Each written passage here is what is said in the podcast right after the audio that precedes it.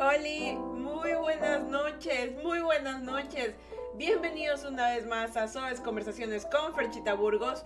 El día de hoy es 14 del 8 del 2023, son las 8 y 38 de la noche y estamos aquí en un nuevísimo episodio de esta tan bonito podcast que de verdad que me da mucho amor, tanto cariño hacerlo, porque siento que vamos a llegar lejos, no porque lleguemos a un lugar altísimo, ganemos mucho dinero, sino porque vamos a llegar lejos para ayudar a muchísimas personas que lo necesitan, porque a veces creemos que tener éxito es tener más que otros o verte mejor que otros, cuando en realidad tener éxito es realmente de las experiencias y las cosas que inculcas y aparte de eso siembras en las personas y ayudas a que sigan adelante. Eso es lo que realmente al final de tu vida va a valer la pena. Más que lo que haces en la tierra es cómo te portas con los que están a tu alrededor. Porque recuerda que lo que le haces a la gente te va a pasar a ti porque al final del día todos somos la misma persona. Buenas noches, ¿cómo están el día de hoy? Yo estoy muy feliz aquí, miren que ya mismo, quincena de agosto,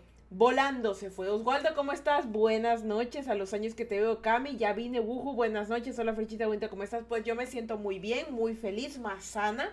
Quiero contarles que mi tratamiento, estoy tomando, bueno, no sé si les habré contado, ya, ya los saludé y todo, también a los chicos de, que me escuchan desde el podcast, desde, desde allá. Besitos enormes en su corazón, en su frente, para que empiecen bien su día o su noche y su tarde, por donde estén ahorita. Y pues que gracias también por estar aquí. Y bueno, aparte de eso, les iba contando que estoy, bueno, ya llevo ya una semana. Porque, no, creo que no les conté, pero... Eh, ah, no, no les conté, porque eso pasó recién, ya. Me detectaron hipotiroidismo. ya verán, me, ha sido una semana loquísima. Ha sido una semana loquísima. Eh, la primera semana eh, fue muy cansada, esta, semana fue muy tensa. Incluso publicó unas historias de una cosa que estaba pasando y usualmente la gente que entra al podcast es lo que más se entera porque aquí me explayo más en las historias o en TikTok. En TikTok y miren, en, en mis redes sociales yo soy más de chiste, de cosas que hago, pero, pero mi momento más personal ya es aquí en mi podcast es donde yo puedo hablar todo lo que pienso, lo que siento realmente y lo que me pasa. Entonces también es como una bitácora para mí. Antes yo hacía los videoblogs, pero esta vez yo me siento mucho mejor haciéndolos aquí directamente en este podcast porque quedan registrados, ¿ya? Y no solamente es que voy a ver mi cara, sino que yo solamente quisiera escuchar mi voz, que es lo que quisiera. Y bueno, pues a ver, eh, yo he estado teniendo problemas. Eh, eh, enfermedades que ya se están dejando atrás. he estado haciendo tratamientos este año, ha sido un año muy tenso. Empezó con una tentativa de cáncer, que gracias a Dios lo hemos dejado atrás. Eh, aún sigo en tratamientos y se han mejorado mucho. Y bueno, pues resulta y acontece que hace unos... Eh, eh, esto empezó, esto empezó en, en junio, no, en, sí, en junio, ya antes de que yo me vaya de viaje. En junio yo me empecé a inflar me empecé a inflar, que no sé si incluso me ve, la gente me empezó a decir, Fercha, te ves más gordita en los videos, pensaban que estaba embarazada, un poco de cosas, mira, ahorita ya no me, ya para los que me pueden ver, claro, obviamente, ¿no? Pero imagínense los que no me pueden ver, yo, estaba muy inflada, ¿ya? Inflada, y empecé a pesar, eh, sin mentirles, 190 libras, y yo pesaba 160 libras, subí 30 libras de golpe, así, ¡pam!, de puñetazo. Entonces yo me empecé a preocupar porque yo igual hacía ejercicio, comía sano y cuando digo comer sano no es como que, ay, que, que como poquito. No, yo tengo que comer porque aparte como era anémica, tengo que comer más vegetales, cosas al vapor o hechas al air fryer, o sea, y no, y no es una alimentación que empecé ahora, ya llevo un tiempo así. Entonces, bueno, me empecé a preocupar porque dije, no es normal subir tanto de peso. Me hice incluso pruebas de embarazo, por si acaso, me hice de todo y bueno, nadie va con nada, ¿no? Entonces, em, recordé que hace muchos años atrás, porque yo siempre voy a mi ginecóloga porque los problemas son de esa parte, ¿no? Yo siempre recordé que alguna vez una ginecóloga me mencionó que sería muy bueno que yo visite a un endocrinólogo porque mis cambios hormonales, mis problemas hormonales nacen siempre, bueno, de todas las mujeres nacen usualmente de la tiroides. Entonces, eso evita eh, que tú tengas una, como que una vida normal allá abajo, ¿no? Entonces, bueno, yo saqué cita, eh, ya cuando volví, cuando volví de Estados Unidos, eh, cuando estaba ya me inflé más, hacía ejercicio, pero aún así seguí inflada, me sentía mal y empezó algo terrible que es que, bueno, empecé a sangrar, empecé yo ya algunos de ustedes les he contado, incluso yo ya tengo story times en, TikTok, he comentado, que yo tengo un problema de, de, de desangrado. por medio de las menstruaciones, que usualmente, bueno, pues para los que ya sepan, las mujeres menstruamos, ¿ya? Y ah, se supone que hay mujeres que menstruamos más que otras. Eh, en el caso de las mujeres que menstruamos más que otras, nos trae problemas como anemia, nos trae problemas como eh, desórdenes hormonales, muchas cosas, ¿ya? El problema es que a mí me daba estas notas y yo me desangro, ya, me voy de largo, no me paran, ¿ya? Y eso yo lo había dejado atrás desde hace ya unos 7, 8 años atrás, mucho tiempo atrás. Y este año eh, empezó todo. A raíz de que me empecé a tratar por esas cosas en el cuello uterino, empezó. Empezó a sangrar como loca. Dos meses menstrué, dos meses enteros, o sea, todo el mes. Y eso no es normal. Para los que creen, no, que es normal. No, las mujeres menstruamos unos días cada mes. Es decir, cinco, cuatro, máximo siete días. Y si ya te pasas de los ocho, ya es exagerado.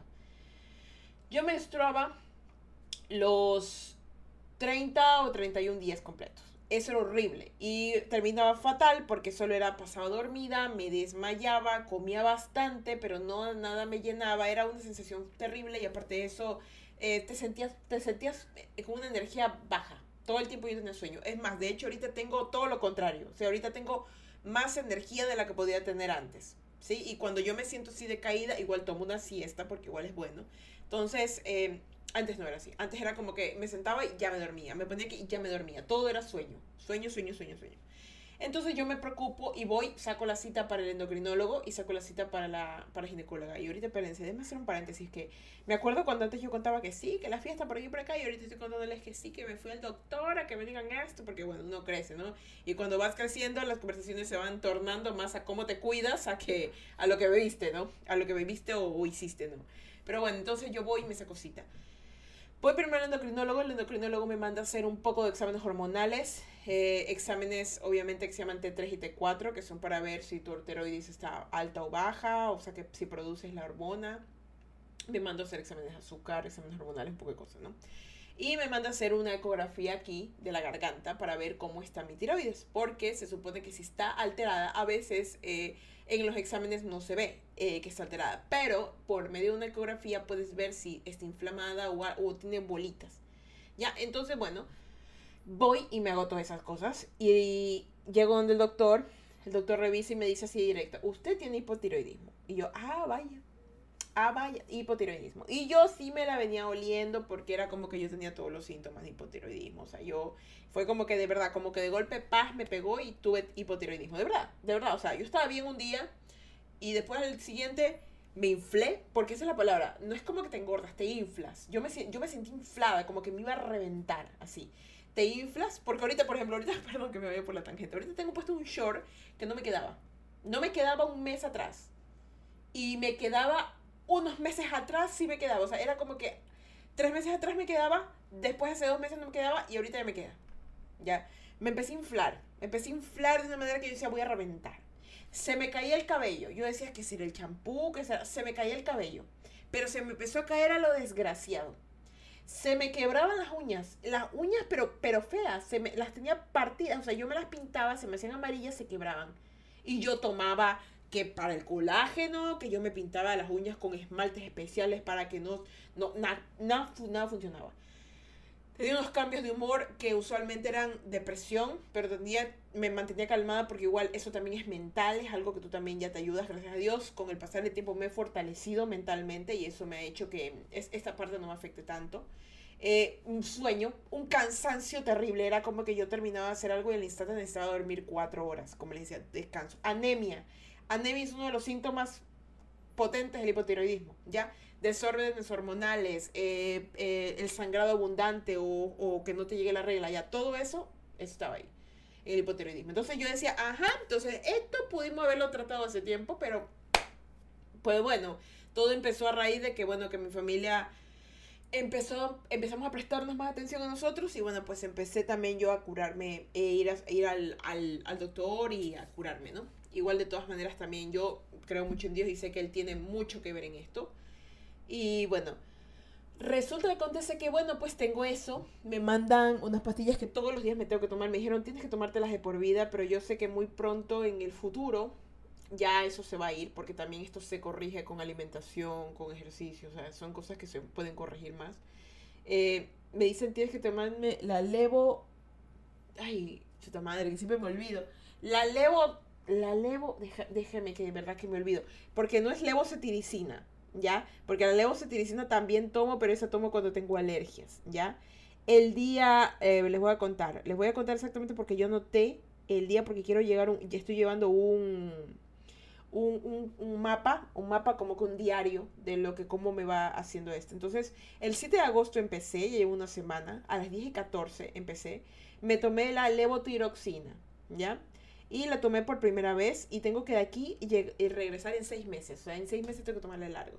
Y tú me dirás, Fercha, pero ¿cómo gastas en levotiroxina?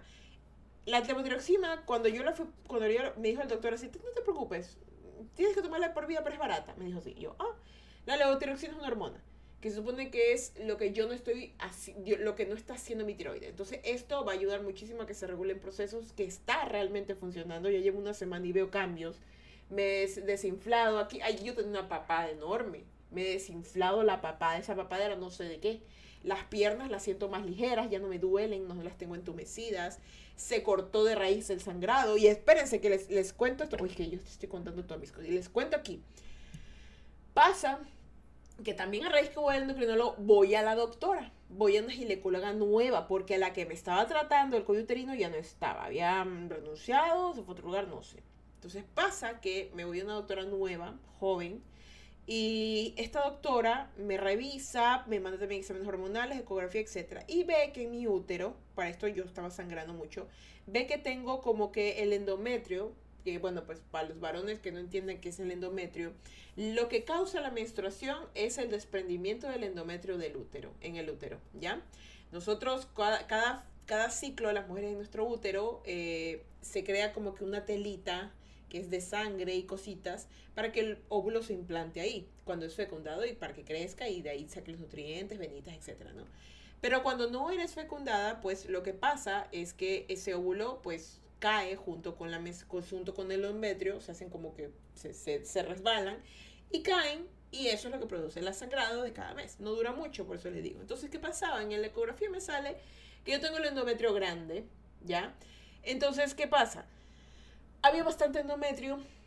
Y ok, yo dije, ok, esto me está haciendo recordar como cuando yo era más jovencita, a los 13 años, que casi me muero, de sang me sangraba mucho y ocurría por tal, tal motivo, ¿no?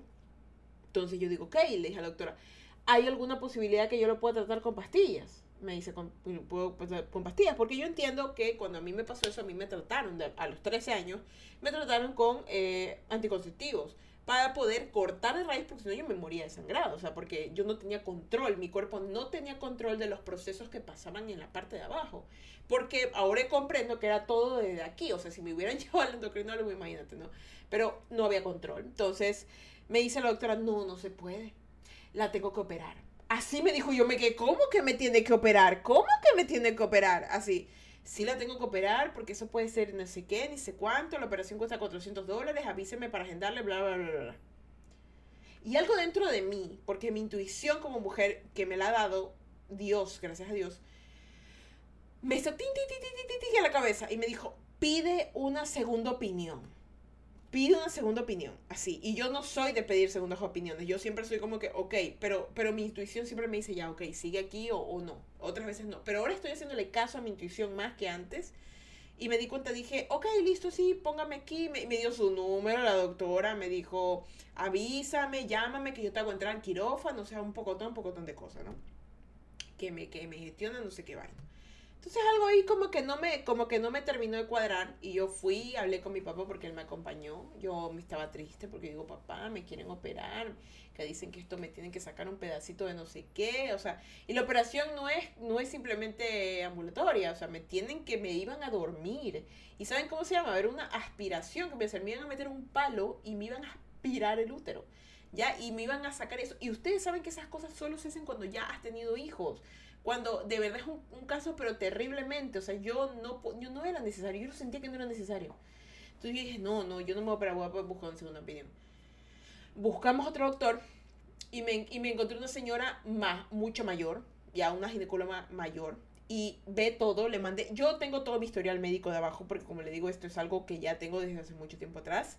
Eh, le doy todo mi historial médico, nos tomamos una hora ella leyendo mi historial médico, porque cada doctor, cada médico tiene que saber todo, porque si no te van a medicar mal, eso sí, no. Siempre cuéntale todo a tu doctor, así te tardes dos, tres horas, cuéntale todo para que el doctor sepa lo que te tiene que hacer.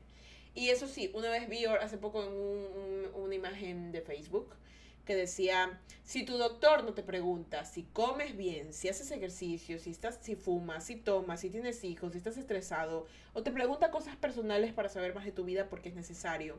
Y no te estoy diciendo número de teléfono, estoy preguntando tus rutinas de vida, ¿no? Si ese doctor no te pregunta eso, no tienes un doctor, tienes un dealer legal de drogas, porque eso es, es tal cual, simplemente es un man que te quiere vender drogas y punto. Entonces, eh, yo voy a esa doctora, le cuento todo, le explico todo, y yo le digo, mire que me quieren operar, me quieren hacer esto. Y me dice, ¿usted no tiene hijos? No. Y me, y me dice, ¿por qué la van a operar si esto no es de operar? Y yo, ¡Ah! y yo, de verdad, no, no, esto no es de operar, esto no se tiene que operar. Esto simplemente eh, tienes que tomar hormonas, porque estás desordenado, porque, porque incluso tienes aquí las... Tú estás bien, simplemente que tienes desordenada una sola hormona que es la que está produciendo el sangrado. Y aparte, como estás tomando esta otra hormona para regularizar todas las cosas en tu cuerpo, estás desordenando todo. O sea, adentro tus hormonas están hechos un caos. Me dijo, sí.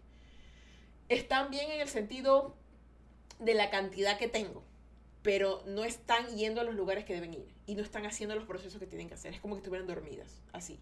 Entonces yo me quedé como que, no puede ser. Y me dice, sí, no sé por qué esto profesional. Le digo, sí, porque está doctora. Y espérense, que hace unos dos días, hace unos dos días creo que fue, un día atrás, no sé.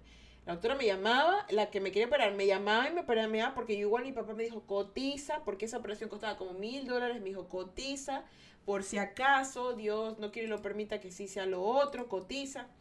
Y yo voy y cotizo, ¿no? Y, me, y yo le digo, hágame por si acaso el escrito, doctora, para saber eso. Entonces, eh, la doctora acá me dice, tómate esto, vas a venir en tres meses, escúchame, si el sangrado, porque yo estaba sangrando, pero entonces si el sangrado no para en los siguientes eh, tres días, cuatro días, duplicas la dosis y si no, pues vuelves acá. Y al siguiente día, tomando la hormona, me paró la sangre. Al siguiente día, así, al siguiente día. Y de aquí tengo que volver siquiera en unos... Yo, yo voy a volver aquí en un mes para hacer una ecografía por si acaso, para no dejar que avance. Pero en tres meses tengo que volver para, con la doctora como para que me, me, me revise todas esas cosas. Y yo, bueno, me quedé pensando y dije, gracias Dios, no me tienen que operar. Mi familia estaba muy estresada porque no es una operación sencilla. Era una operación en la que me tenían que meter algo que me podía probablemente dejar estéril si es que, si es que pasaba me podía dar cualquier cosa. Y espérense que la doctora me llamaba y me llamaba y me llamaba, no la otra que quería operarme. Y me manda por WhatsApp la orden que yo le había dicho, por favor, que mande para entrar al quirófano. Y me había puesto que yo tenía 32 años. 32. Entonces yo le dije, doctora, buenas noches, no me voy a operar y tengo 29 años, no 32. Y hablando con mis padres, decimos, nos pusimos a pensar que es probable que en el hospital no me dejaran ingresar si yo tenía 29 años y sin hijos, porque había una posibilidad de que me pudieran hacer alguna tontería. Entonces ella manipuló el resultado y le puso 32 para que yo pueda entrar. Que comprendo que tal vez en su buena intención estaba, pero recuerdo que cuando ella me dijo, le pregunté el valor, ella me dijo, solo de los honorarios del doctor 400, me dijo. Y muy buena profesional al inicio, pero cuando ya salió automáticamente con algo tajante, yo sí me puse a pensar, no estás buscando solucionar las cosas, simplemente quieres como que ya ahorita desaparecerme todo. Y yo comprendo que tal vez en algún momento ella pensó tener la razón, yo no sé si tendrá la razón, pero yo confío también en que hay más soluciones en la vida que simplemente darle soluciones tajantes a, a algo que se puede arreglar de otra manera. Y, y pensé, bueno, qué pena que muchos doctores eh, sean de esta manera, porque eh, en el largo del tiempo hay mucha gente que se graduó de doctor, ¿ya? Y hay algo que me dijo mi papá que es muy cierto, que muchos doctores mejor son cuando tienen más edad, porque han tratado más pacientes, saben más de las cosas. Y ella tenía, ella tenía mi edad, en, la que ella creía que tenía 32, pero yo tengo 28, 28, digo 29. Entonces me, me, me puse a pensar, ¿a cuántas personas ella habrá recetado mal? ¿A cuántas personas ella habrá hecho tal cosa? Entonces, yo no quiero ser parte de esa estadística, así que mejor voy a buscar otra segunda opinión. Es imposible cómo pueden hacer eso. Y les digo algo así de sencillo. Siempre tengo una segunda opinión porque por más doctor que sea, hay gente que simplemente te quiere vender drogas legales, hay gente que simplemente quiere sacar sus honorarios del doctor porque necesita plata, hay gente que simplemente no le interesa un carajo porque atiende 10.000 personas al día y tú eres la 10.001 y está cansado y está harto y quiere irse a su casa y te receta cualquier cosa. Si tú estás pagando por un servicio, o porque, porque, porque, escúcheme, para todo se paga. Hasta en impuestos, para que tú tengas salud gratuita, tú pagas impuestos para eso. Te tienen que atender bien. Te tienen que atender bien y tú abres la boca y diles, doctora, doctor, atiéndame bien. Atiéndame bien porque yo soy una persona y yo creo que a usted, si usted se enfermara, usted quisiera que lo atendieran bien. Tráteme bien y haga las cosas bien, porque hay gente de verdad que por más doctor que sea, más ingeniero que sea, más abogado que sea, hay maldad. ¿Sí? Y no se duerman en los laureles, que a veces, por más profesionales que sean, son humanos y es lo que le vivo repitiendo aquí. Son humanos, los seres humanos se equivocan.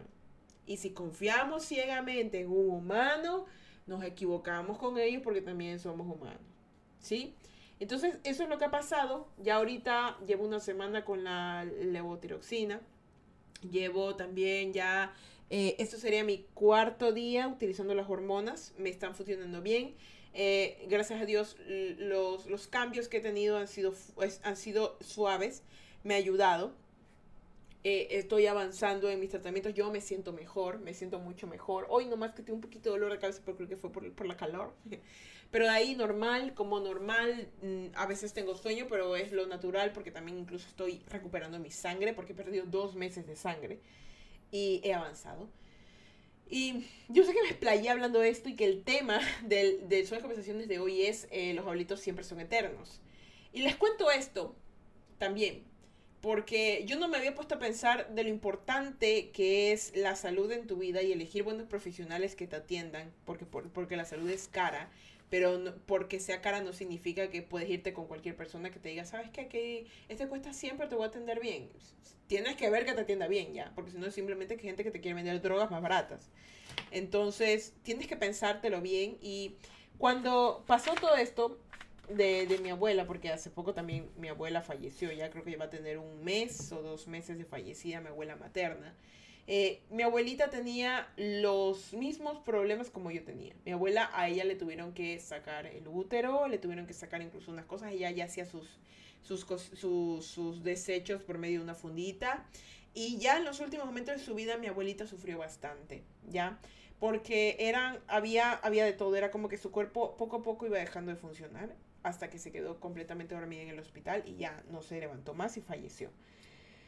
Y yo con ella hace poco leí, bueno, no hace poco, a veces digo hace poco, pero fue hace mucho, leí que muchas de las heridas maternas que tú tienes como persona nacen desde la raíz de tu abuela materna. Y que si tú sanas, si tú ayudas a sanar a tu abuela materna, tú te sanas también y sanas a tu madre.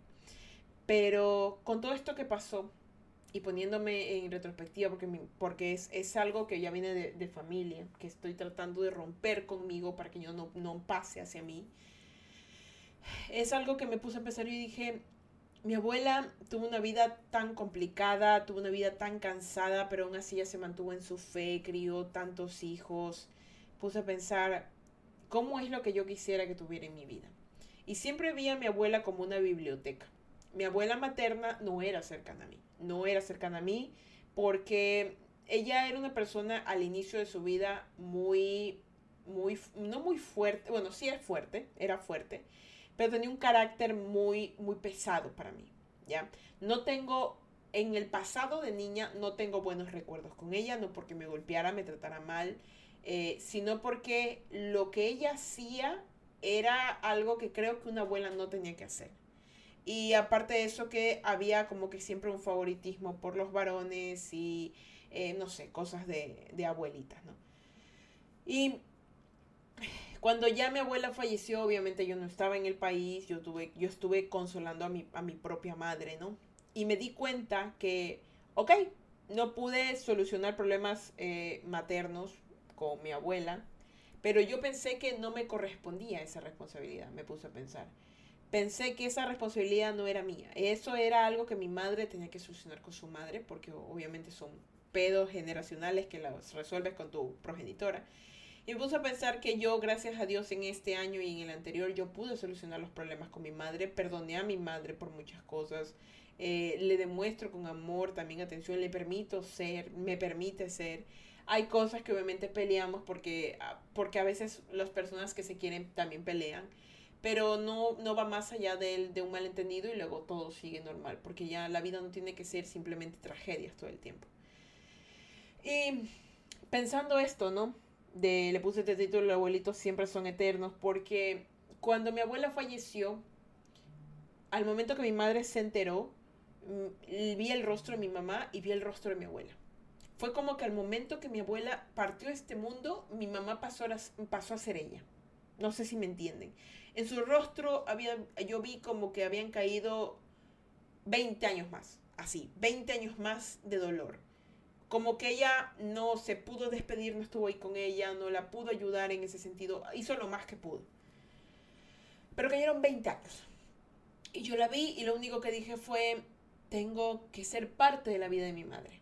Y le pude decir, mamá, bueno, yo sé que ahora usted no va a poder porque hablaba con su mamá todos los días. Entonces yo le dije, bueno, usted ya no puede hablar con su mamá ahora, ahora puede hablar conmigo. Es algo que me di cuenta que iba a pasar porque mi mamá en todas las cosas que pasó, ella siempre intentó ser buena hija, pero ella nunca pudo ser buena madre en su, en su momento, ¿no?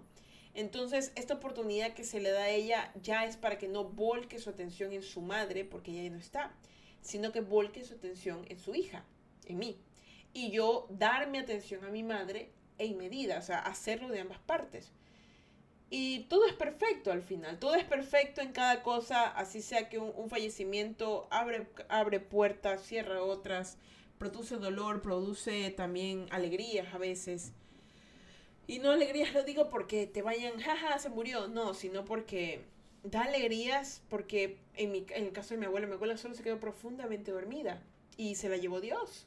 Y me vuelve una mujer muy devota en, su, en sus creencias. Entonces para mí es como que el cielo gana un ángel y Dios tiene a su hija de vuelta. Y como le dije a mi madre, mamá, este, yo creo que Dios es un ser vivo. Yo creo que Dios está en todos lados y no me refiero a una persona físicamente, sino que Dios es el aire, es el agua, es la tierra, es la existencia misma. Entonces, cuando alguien muere, vuelve a Dios. Entonces, si usted lo piensa detenidamente, mi abuela está con Dios y al mismo tiempo está con nosotros. Mi abuela está en el aire, mi abuela está en el cielo, mi abuela está en la tierra. No, no, no se ha ido porque volvió a Dios y Dios siempre está con nosotros. Y mi mamá comprendió eso y es real. Entonces, el fallecimiento es así. Es simplemente volver a Dios y Dios siempre está contigo. Y como Dios siempre está contigo, el amor de los que fallecieron también está contigo. Y bueno, cuando cuando un abuelito fallece, se acaba una era. Se acaba una era de dolor o de alegría o de lo que sea. Se acaba. Y en este caso yo creo que esta era que acabó fue una era de dolor. Fue una era de, dolor, de malas costumbres, de, abuso. Yo siento que fue que acabó una era de abuso. No porque ella las provocara, sino porque, eh, bueno, de cosas personales, de familia, eh, considero que había mucho de ser desde el lado de ella, de lo que le ocurría a ella con las demás personas a su alrededor. Y ya cuando ella se fue, se han unido la familia del lado de mi madre. Me han invitado, obviamente, pero yo no he podido ser parte porque eh, yo paso ocupada y de hecho yo desde hace mucho tiempo atrás yo corté relaciones con mi familia eh, materna, no en mal plan, sino que yo soy más privada de mis cosas, no soy tanto de ir a reuniones familiares porque eh, tuve una vida conflictiva con mi hermano, que era como que el que no se, no se podían tener este, así como que relaciones familiares normales porque siempre había un problema, ¿no? Entonces, em, cuando hay así conflictos en la familia, por más así que pasen, yo igual fui, visité a mis tías, a las que estaban ahí, las abracé y bueno, pues ayudé en lo que más que pude y simplemente eh, hice lo que tenía que hacer, ¿no? pero yo no podía reunirme con personas que, lo digo así en serio, en algún momento no pudieron, no estuvieron, no me preguntaron y no hicieron algo por mí. Y no porque no, Fer, que eso está mal, yo lo sé. Yo deseo ayudarles en lo que puedo, pero en mi corazón no siento una necesidad de hacerlo, porque son tantas personas que sé que ellos tienen alguien que los va a ayudar, que sé que no me necesitan a mí. Es decir, que si yo voy, no voy a ser de ayuda. Yo simplemente voy a ser una persona que como que no puedo venir a decirte ya, tranquilo, todo va a estar bien porque yo no estuve ahí y tú no estuviste ahí conmigo. Entonces, ellos lo comprenden y, y, yo lo comprendo. Y eso me hace dejar tranquila porque yo puedo vivir mi vida sin pensar, ay, es que mi abuela murió y no fui a decirle a mi, tía, a mi prima segunda, tercera mis condolencias. O sea, porque a mí nadie me lo vino a decir. Y en serio, o sea, a mí nadie me lo vino a decir de ninguno de ellos. Entonces, simplemente pensé las cosas como son. Eh, yo estoy feliz porque ahora mi abuela está con el Señor y sé que, y sé que ahora la era que viene porque ya todos mis, mis tíos ya no tienen su mamá, ¿no? Entonces ahora la era que viene es de puros abuelos, o sea, son todos mis tíos van a ser abuelos y yo espero que mi madre en, su, en un futuro sea abuela de un niño o niña sano, saludable y hermoso e inteligente. Y bueno, entonces sé que aquí en adelante viene esa era porque se acabó una era de dolor, de insatisfacción, de abusos y se empieza una nueva. Y para poder dar paso a esta era, tienes que, tienes que hacer algo que ya les he comentado aquí, y es que tienen que pedir perdón y perdonarlos. Los abuelos no, son eternos y recuerden que como humanos no son perfectos. ¿ya? Hay abuelos que abusan, abuelas que abusan, roban, mienten, golpean, maltratan, menosprecian, de todo. ¿Ya? A veces tú dices, pero ¿por qué no me toca una abuelita que me cocina? ¿Pero por qué no me toca una abuelita? Mira, escúchame. No pidas algo que ni esas personas pudieron tener. A veces no le puedes pedir algo a alguien que nunca lo tuvo. ¿Por qué mi abuelita no me quiere y no me abraza? A tu abuelita tal vez no la quisieron y no la abrazaron. ¿Por qué mi abuelita quiere más a mi, quiere más a mi, a mi hermano que a mí? Tu abuela probablemente nació en un tiempo en donde el varón era más necesario que la mujer y le inculcaron en su mente que ella no era tan importante y que debía proteger a los varones. Y por lo tanto desarrolló una necesidad patológica de amar a un varón así sea tu hermano o, tu primo. Miren, aquí no estamos para justificarle a nadie. Nadie tiene una justificación exacta para todo porque todos nos equivocamos, todos fallamos y algunos lo hacen intencional, por mera maldad. Pero si vivimos la vida culpando, siendo injustos o maltratando a todo el mundo y creyendo que eso, ay, es que las cosas tenían que ser así, no es que tenían que ser así, fueron así. Fueron así Alguien lo hizo así, alguien lo hizo así, alguien. Pero eso se tiene que morir con el pasado. Contigo no. Hay cosas que dicen, no, que eso se muere conmigo. No, no, no, eso no se muere contigo. Eso se va atrás para que tú puedas vivir y tú disfrutes ese tiempo de, de nueva vida.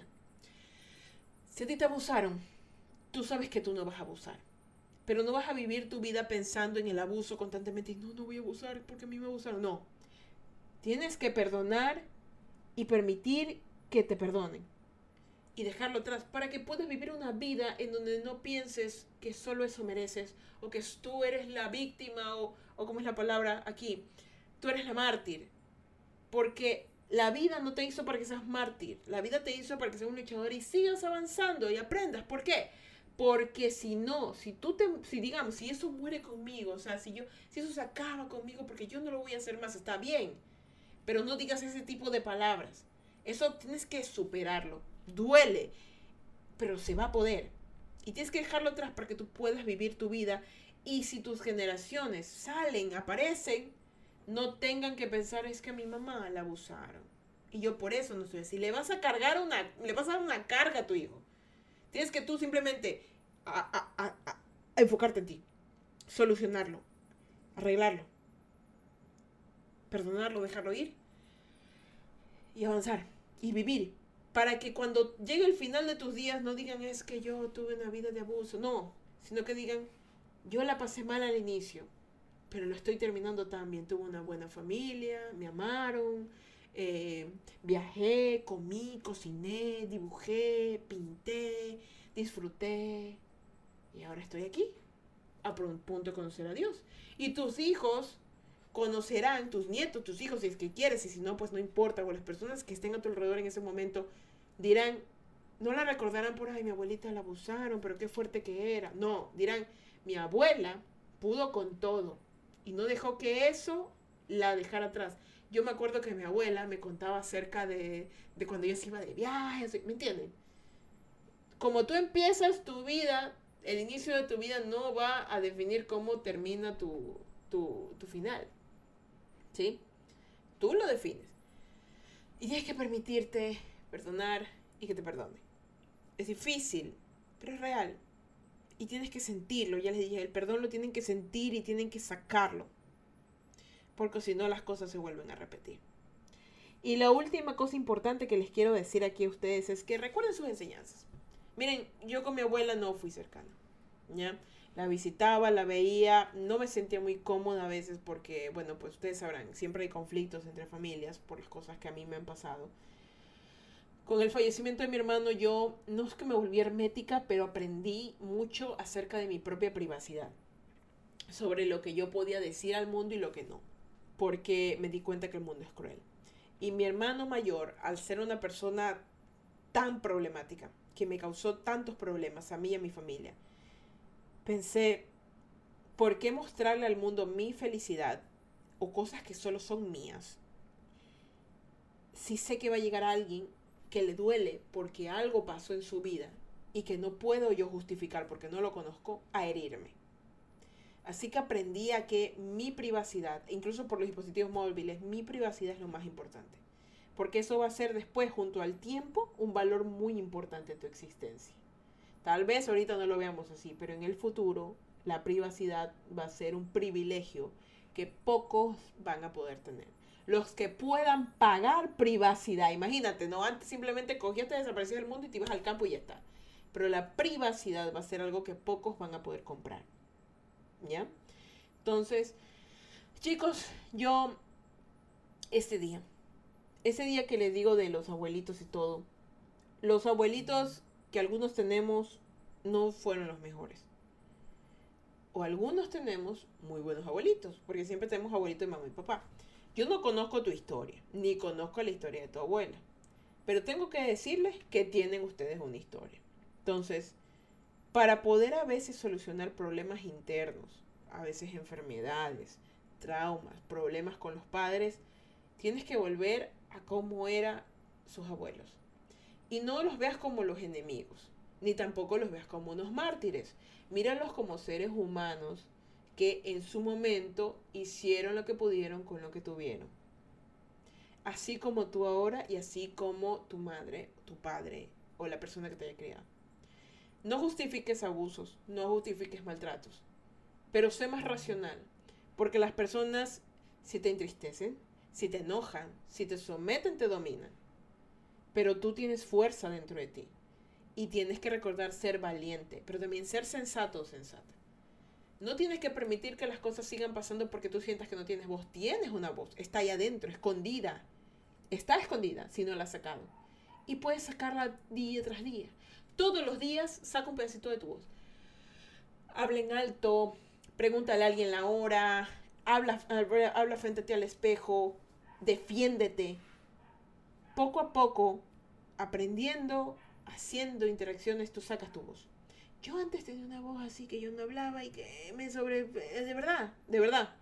Y ahora yo no tengo que ni siquiera elevar mi voz, porque mi voz ya sale sola, porque ya no le da miedo. Incluso, incluso cuando tenía, cuando tenía, me acuerdo, cuando tenía mi primer enamorado, me acuerdo, yo tenía una manía de que creo que porque así nos, nos, nos educaron, ¿no? Ser súper sumisas en el sentido de que, de que no hay que hacerlo enojar, que darle muchos regalos, que cuidarlo. Entonces no es así tampoco. No es que viniste al mundo a ser sumiso o sumisa, viniste al mundo a vivirlo. Y hay gente que se va a acoplar a tu existencia. Así que si hay gente que no, pues esa gente simplemente no le menosprecia, simplemente dale su espacio y que tenga el tuyo. Hay lugares a los que nunca vas a volver pero eso no importa, porque van a haber lugares que te verán volver diez mil veces y estarán felices de verte. Y habrá lugares que todavía no conocerás hasta mucho después y habrá lugares que nunca conocerás. En este mundo, la configuración que tenemos es tan aleatoria y a la vez tan perfecta que no sabemos a dónde vamos a terminar, ni qué vamos a hacer, ni quién seremos. Siempre nos fijaremos una meta y terminaremos haciendo otra. Hay gente que dice que no, que yo me propuse ser doctor, tal cosa así, pero al final de tus días, ¿qué serás? Y eso es lo que nos dices, pero en tu corazón y en tu mente no lo sabemos. Como que dice eso, ojo ven, corazón, eh, como dice, ojo vemos, corazones no sabemos, así. Entonces, de aquí en adelante, cuando vivas tu vida, mírala no con positivismo, porque el positivismo estresa. Míralo con tranquilidad. Míralo como que tú fueras el protagonista de todo lo que va a pasar, porque lo eres. ¿Sí? Y míralo como que el momento en que tú no estés va a ser el fin del mundo. Y no porque, ay, la gente se va a morir, no, me voy a matar porque esta persona no está. No. Míralo porque va a ser el fin del mundo, básicamente, para ti. Porque cuando tú no estés, muchas personas ya no estarán junto a ti. Va a ser un fin del mundo. Y yo creo muy fervientemente que el fin del mundo ocurre todos los días. El fin del mundo ocurre cuando te vas a dormir y te levantas y hay fines del mundo que cierras los ojos y no te levantas más. ¿Y por qué les digo esto? Porque una vez una amiga mexicana hace poco me contó la teoría del esposo que ella tenía, que son cristianos, me contaron que el esposo tiene una teoría de que él considera que cuando alguien muere, eh, todos morimos a la vez. ¿Por qué? Porque eh, recuerden que para Dios no hay tiempo, para Dios el tiempo es una canica. Dios hace lo que quiera con el tiempo, ¿no? Entonces, cuando tú te mueres, tú abres los ojos del otro lado y ves cómo todo el mundo sube, cómo el, cómo el mundo se destruye, cómo avanzan los años, porque es, no es como que, ay, se murió. Bueno, seguimos viviendo, sí, pero en el plano de nosotros, en nuestro plano, seguimos viviendo y el muerto ya se fue. Pero en el plano del muerto, el muerto está viendo cómo en el está viendo el pasado, presente y futuro. O sea, no hay una línea de tiempo. El muerto ya vio cuando tú te moriste, de qué te moriste, y por eso que dicen que no se sabe que hay el más allá. Entonces, cuando alguien muere, es el fin del mundo, para cada uno. Entonces, hay alguien en, en el otro plano que ya sabe cómo vas a morir, a los cuántos años vas a morir, eh, y cómo va y cómo está pasando todo. Al mismo tiempo estamos existiendo y al mismo tiempo se está acabando el mundo. Y no por un desastre natural, por todo. Todos nos morimos en algún momento.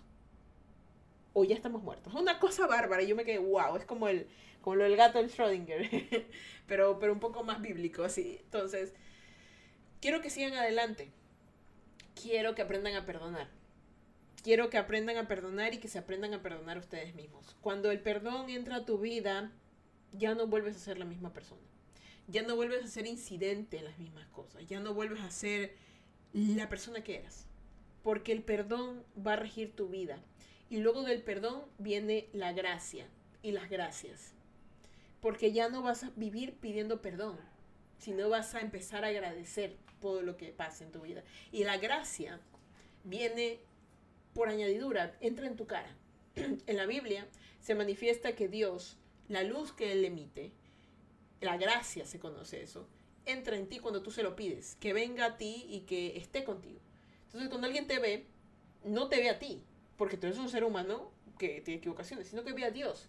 Tienes la gracia de Dios que hace que se abran puertas, que la gente te sonría, que te reconozcan, que te quieran, que te vean diferente. Pero cuando no la tienes, eres una persona común y silvestre que no se proyecta como debería ser. Y el perdón es la puerta. El perdón es la puerta.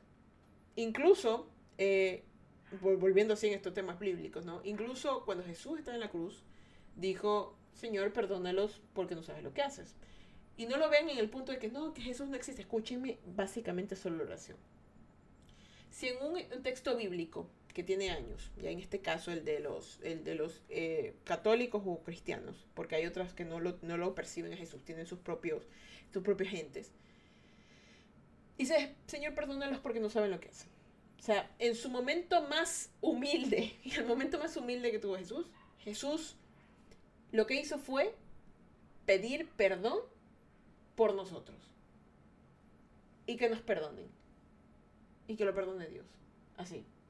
No podía hacer más. Es el mayor acto de amor porque sabía que nosotros no podíamos hacerlo. Y con eso, él cogió y se, se sacó todo encima. Y se pudo ir con su padre.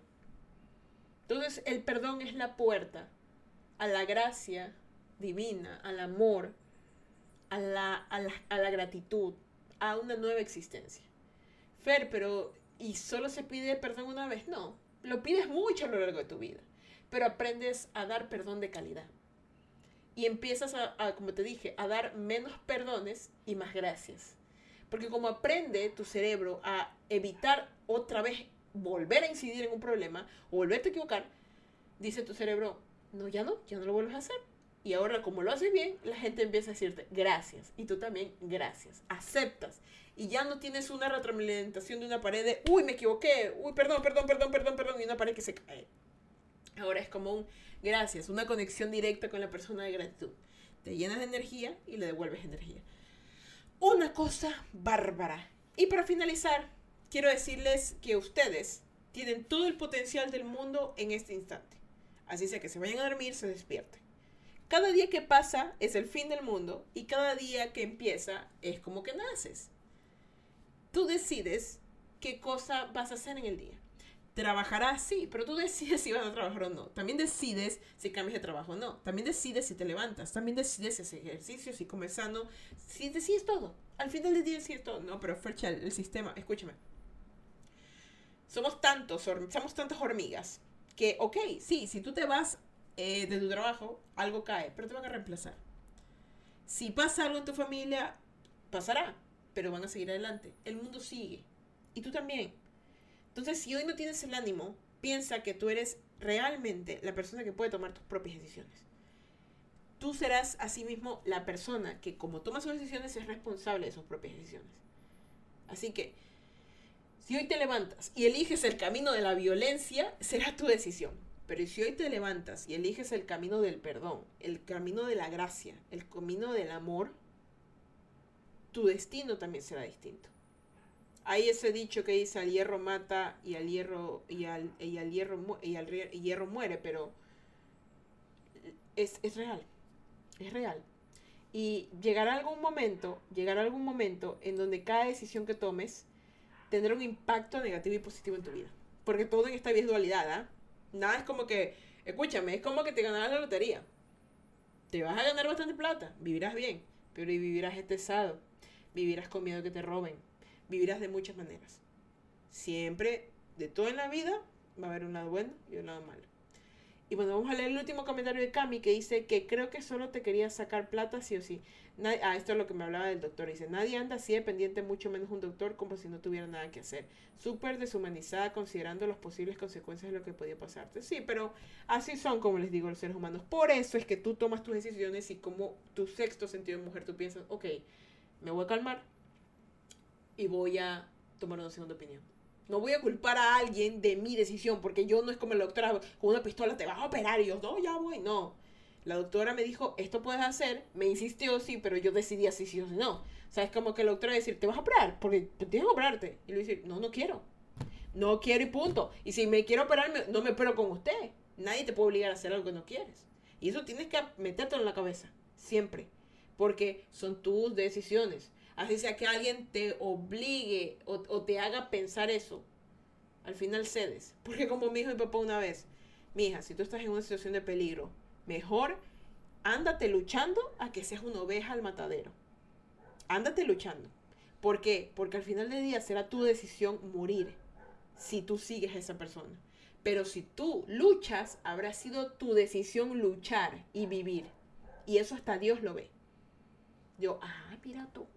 Entonces, siempre decidan, porque incluso hasta si los obligan, terminará siendo su decisión.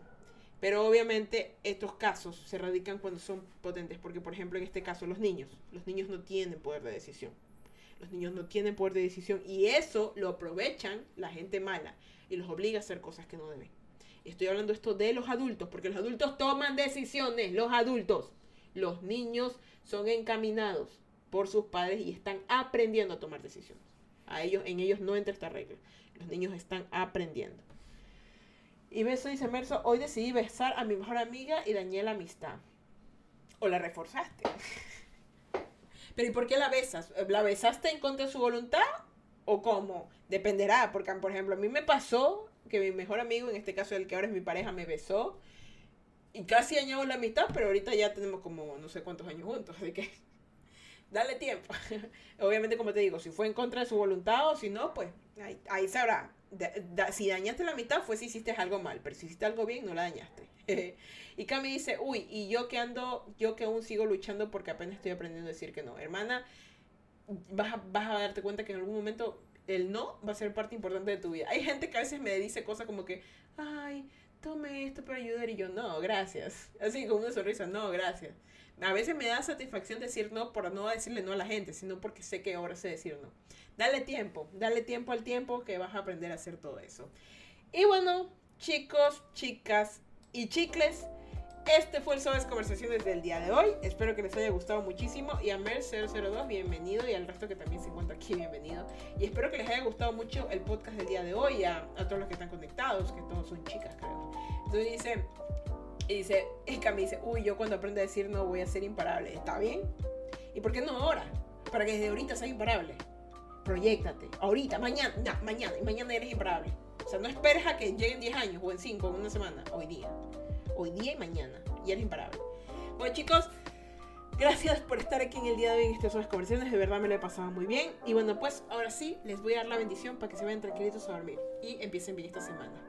Dios los bendiga, los guarde y los proteja, que Ángel campo alrededor suyo, abren sus niños y Diosito merece un día más de vida. Recuerden que si van a beber, no manejen, si van a manejar, no beban, no sean tontos, no le quitan la vida a alguien. Muchísimas gracias por estar aquí el día de hoy. Cami dice, chao Ferchita, cuídate mucho, hasta la próxima, Dios te bendiga. Y Mercer02 dice, gracias, te sigue en Spotify. ¡Ay, qué linda! ¡Qué gusto! Oye, alguien de Spotify, ¡yay! Eso es lo que quería, que gente también que me escucha, personas importantes de, de allá, de, de ustedes, de allá de las plataformas de podcast, vengan acá, que las quieren que me vean, que conversemos, que lo hacen en directo y se queden también grabadas en el podcast. ¡Qué alegría! Así que si me están escuchando también los chicos de la plataforma de podcast, un beso, un beso enorme. Los quiero muchísimo y vengan, dense una vuelta acá por Twitch, en las redes, de verdad para conocernos, para conversar en vivo, porque yo sé que algunos quieren escuchar el podcast y lo sé, lo comprendo, pero también me gusta interactuar con ustedes. Esta es la parte importante de las conversaciones, ustedes y yo. Porque si no fuera un monólogo más de los 25.000 que hay, y no me interesa que sea así. Me interesa que, de lo que ustedes también salen aquí, yo también puedo aprender, porque necesito retroalimentación, ¿sí? Y gracias, de verdad, gracias por estar aquí, qué gusto, qué gusto, de verdad. Eso, eso es, gracias a Dios, de verdad, que muchas gracias. Me alegra muchísimo que estés aquí. Dios te bendiga el triple ah, por, por de verdad, por darme esta alegría también y y bueno, pues ahora sí, damos por finalizado el podcast el día de hoy. Nos vemos el próximo lunes con otras suaves conversaciones. Así mismo saben que el tema de este mes es acerca de los fallecimientos y la muerte. Y bueno, pues ya saben que me pueden seguir en todas mis redes sociales, que ahí subo contenido de comedia y de las cosas que me pasan. Y bueno, pues ahora sí, chicos y chicas y chicles, yo soy Chaburco, sí, sean felices, carajito mierda. Y ahora sí, yo me voy a vivir, a vivir, a vivir, a vivir, a vivir. Descansen, chicos, los quiero mucho. Bye.